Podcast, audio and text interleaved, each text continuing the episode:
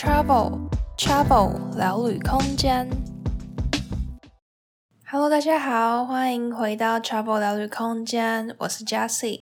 今天要来和你聊聊我的荷兰学伴。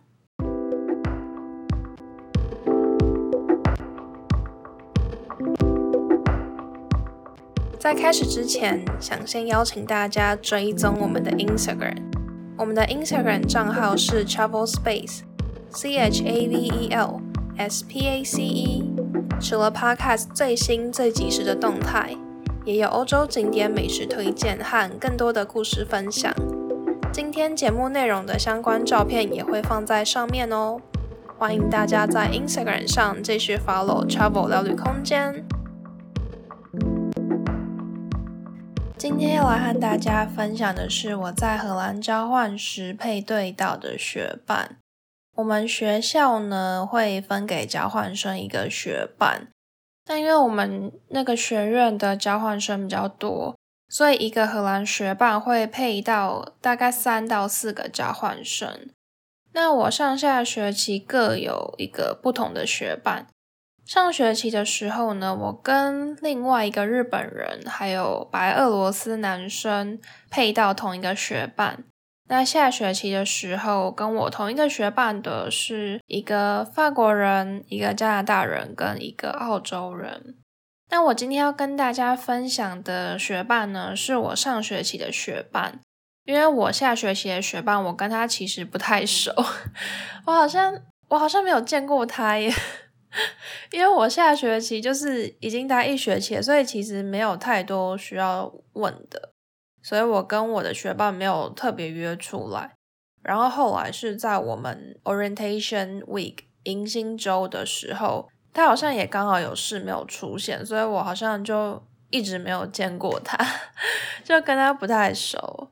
但是我跟我上学期的学伴就还不错，有蛮多故事可以分享的，所以今天就特别来跟大家分享啦。那我的学伴他叫做 Bodie，她是一个很高的荷兰女生，她应该有一百七，不知道有没有一百八，真的蛮高的。那她之前有去日本交换过，但是她去好像一两个礼拜就太想家，就回荷兰了。可是他就也因此有了解一些亚洲的文化啊，像他也有办 Line，然后还跟我说：“诶，你也可以跟我换 Line，我们可以用 Line 沟通哦。”这还蛮有趣的。那我跟 Body 是在我到荷兰前就一直有在联络了。我们学校在申请过后会创一个 Facebook 的社团，那负责我们交换生的老师就会在里面公布讯息。那等到学伴的配对名单确定之后呢，每个学伴就会在那个社团里面发一篇文 tag 其他的交换生，就开始互相相认这样子。那后续我们这个 body group 的几个人就可以自己约看是要创一个 WhatsApp 的群组，还是怎么样联系比较方便。所以我在学伴名单公布我的学伴 tag 我之后呢，就有断断续续的跟他保持联系。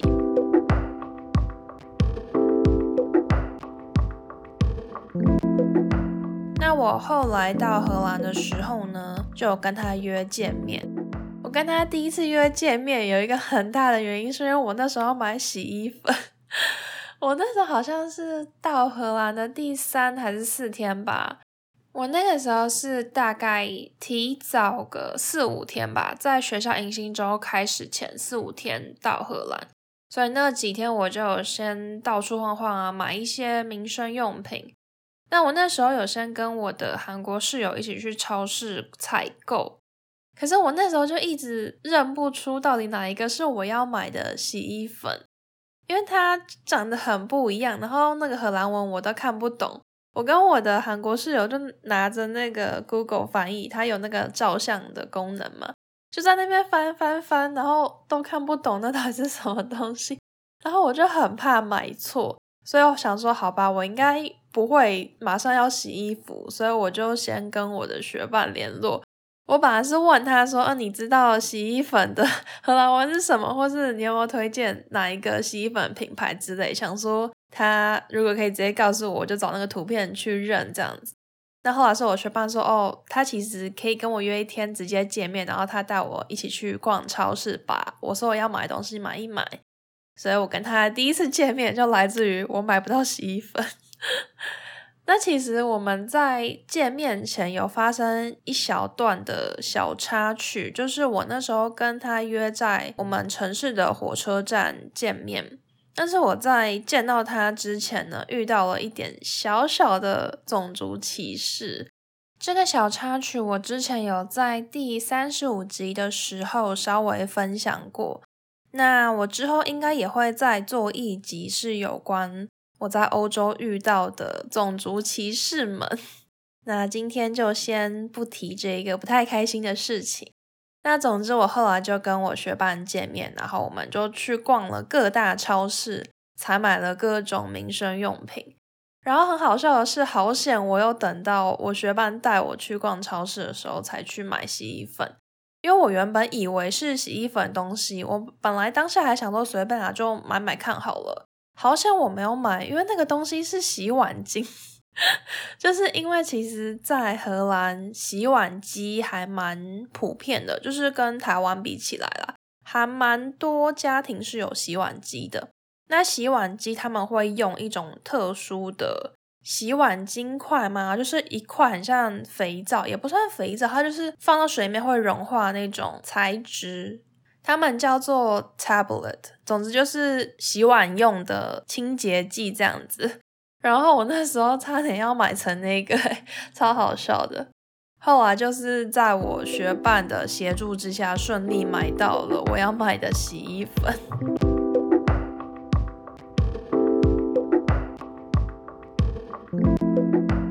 那因为那个时候我才刚到荷兰，不到一个礼拜吧，就是那种超级蜜月期，对什么事情都觉得很新鲜。每天都在各种文化冲击。我还记得我刚开始的时候，因为我之前没有在一个欧美国家长期生活过嘛，那我对于欧美国家的知识就来自于电影啊，或是一些网络上之类的资讯。然后我之前就一直以为说，哦，在欧美国家，你在路上跟不认识的人见面对到眼就要打招呼。可是我那时候就是，你知道，我还是一个亚洲人心理，所以我就是要打不打的，我就是那种很尴尬的微笑，可是又没有真的就嗨跟他打招呼，可是我又有一点很奇怪的微笑，现在想起来就觉得很好笑。然后后来我就跟我的学伴提到这件事情，我就问他说：“诶，所以在这边跟不认识的人打照面是一定要打招呼吗？”然后他就很惊讶说：“你为什么要这样做？” 就好险，我在第四天还是第五天就发现这件事情，不然我就要一直被路人当怪人了吧？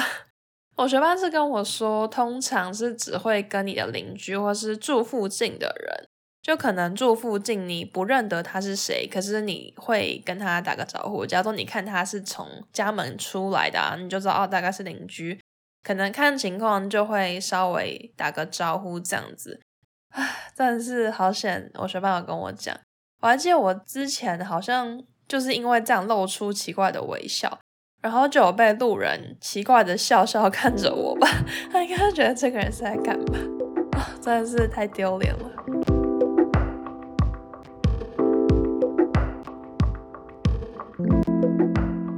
我跟我学霸那天在市中心逛了各种超市之后呢，我们中午有先去一个餐厅吃饭，那后来逛一逛啊，其实也逛蛮久的，逛了整个下午吧。那后来晚餐的时候，我就说，诶，还是你要不要来我家，然后我可以煮一些菜给他吃啊？我那个时候真的是太勇敢了，因为我那个时候才刚开始，就是我到荷兰几天，我就才煮饭几天呢。我在去荷兰前，真的都没有在煮饭的。我之前在第二十七集的时候有稍微分享过我的煮饭辛酸史，大家如果有兴趣的话，可以再去收听。总之，我那个时候可能就是煮了四天吧，可能头一两天还很紧张，想说我真的有办法活下去吗？后来煮了几餐之后就觉得，诶，怎么自己煮的东西好像都还可以吃，而且也不太难吃诶，就开始产生了迷之自信。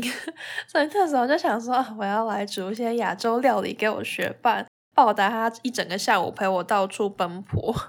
所以那时候我学伴就有跟我一起慢慢的散步回我家，然后我们那时候在路上经过了一个店，然后那个店有一个男生模特儿。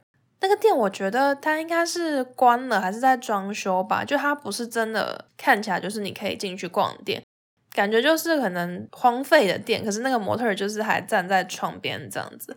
那那家店就在我每次走回家路上都会经过的路，所以我就很常跟他打照面。而且我第一次看到他，整个被吓到。后来我们就是在经过那个模特儿的时候，我就跟我学伴提起了这件事情，我就说：“哎。”这个模特儿很酷哦，然后我就说，我每次回家都会跟他打招呼。然后我本来以为我学伴可能会觉得我很莫名其妙，我干嘛要跟一个模特儿打招呼？结果我学伴竟然说，哦，这个模特儿可能是整个城市里唯一正常的男生。然后那时候就有点傻眼，就想说他什么？我本来还想说我学伴要嘲笑我，结果我学伴竟然语出惊人，讲了更劲爆的话。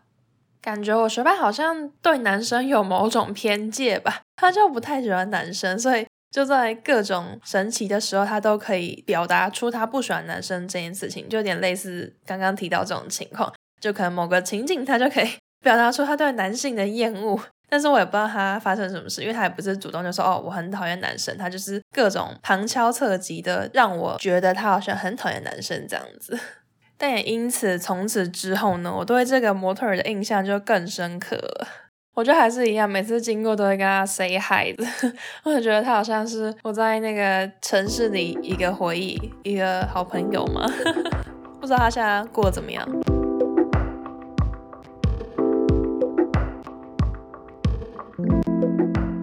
另外呢，就是我学伴也带我认识的。荷兰城市中常见的一个非常神奇的装置，我们那时候就是在市中心经过那个装置的时候呢，我学伴就让我猜说，诶，你猜那个是什么东西？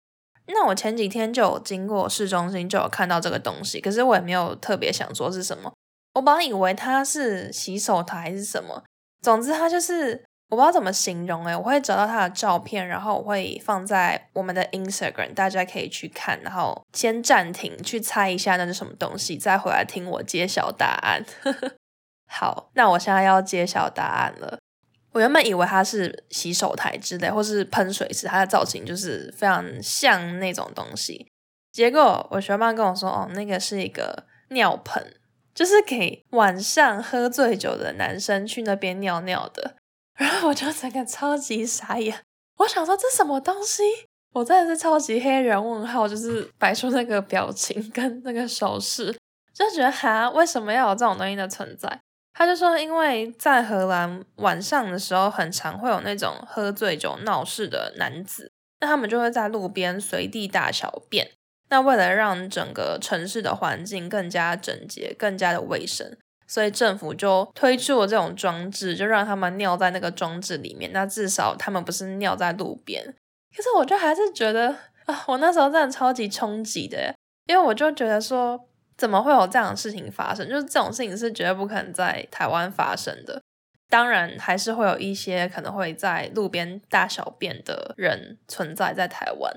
可是不太可能在市中心 众目睽睽这么热闹的地方吧？可能会是在公园啊，或是比较乡下地方吧。反正我就是超级 shock 的，而且这个竟然是普遍到被政府默认，或是政府干脆直接出了一个这个让你可以直接在市中心公然尿尿的东西存在。我觉得整个超级震惊的，就是哇，我真的无法形容。但是这其实也是。呃，后续还有遇到一些令我震惊的事啦，我就觉得，哎，原本印象中欧美国家就是好像非常的进步啊之类的，但还是会遇到类似像这种，就是让我惊叹，可能在我的标准来说，会觉得是比较没有素质、比较没有水准，可能不是进步国家的人会做的事情，可是。竟然在荷兰遇到这样的事情，就是这类事情可能在台湾都不一定会发生。之后我再统整一下，可以再出一集跟大家分享。不知道可不可以多到出一集？好了，我觉得一直在开坑。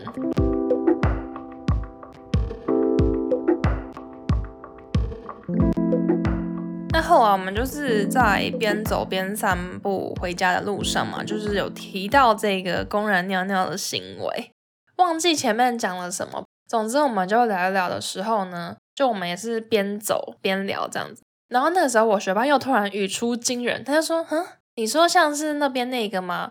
结果我就朝着他指的地方一看，哇塞，真的有一个在路边尿尿的男子，我整个超震惊的。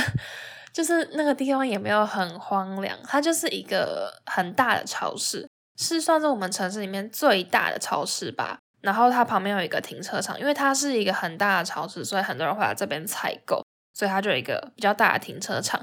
然后那个男生就直接在停车场这么空旷、这么众目睽睽之下，就直接在那边跳跳。我就当下也是超级震惊，我想说天哪！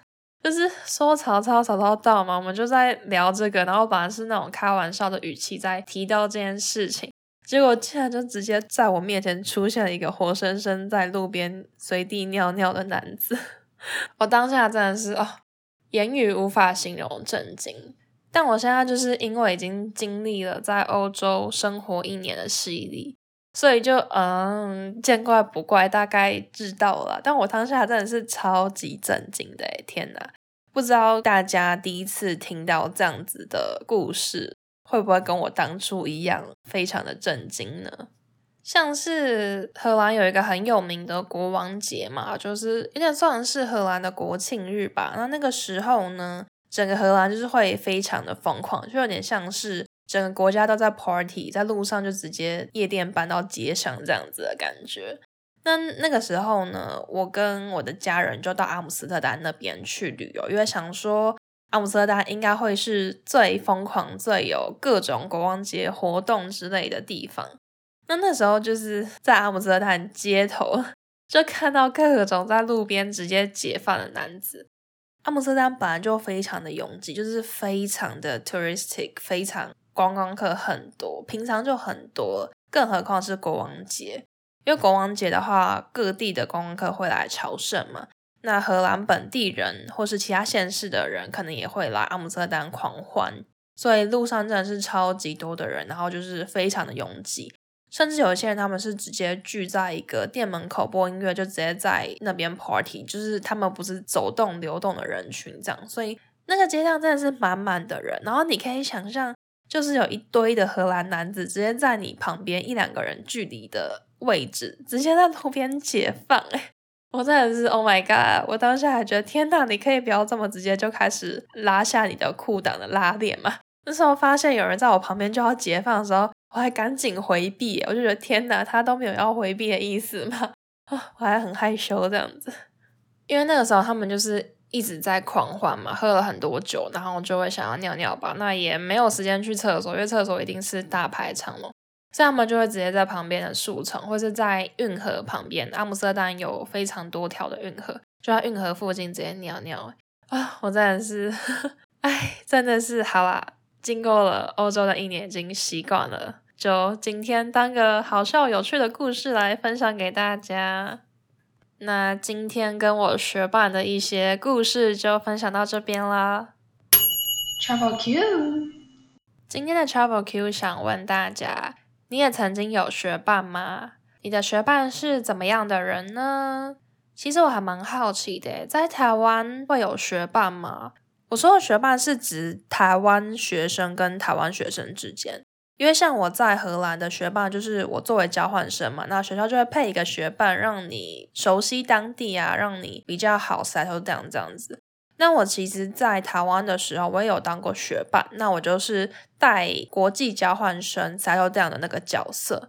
可是我们学校，就我所知，我们系啊，或者我认识的人，好像是没有那种台湾学生跟台湾学生彼此之间配的那种学伴。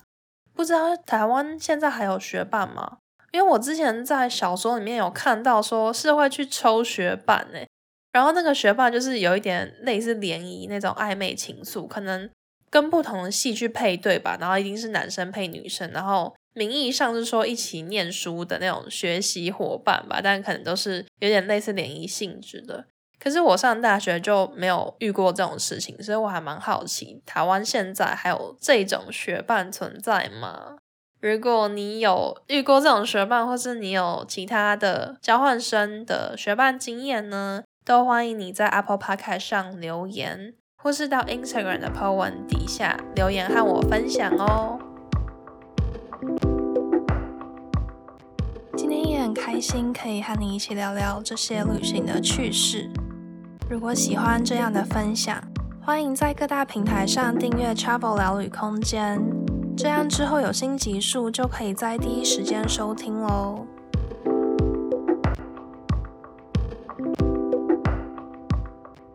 Podcast 对我来说是一件很开心的事，有一个管道可以分享自己的故事。在分享的过程中，也重新回味这些重要的回忆。如果这些分享又能刚好帮助到你，让你获得了新的资讯，或是多了这几十分钟的乐趣，我都真的真的很开心。所以我想在这边跟你说一声谢谢，谢谢你愿意在百忙之中花时间收听我的节目。你的收听和回馈对我来说就是最大的鼓励。如果你愿意的话，我非常非常希望可以收到你的回馈哦。不管是对节目的想法或问题，或是其他想跟我说的话，欢迎你在 Apple Podcast 上留言给我，或是在 Instagram 的现实动态上 tag 我。非常非常期待可以收到大家的回馈哦。那我们就下周再见喽，拜拜。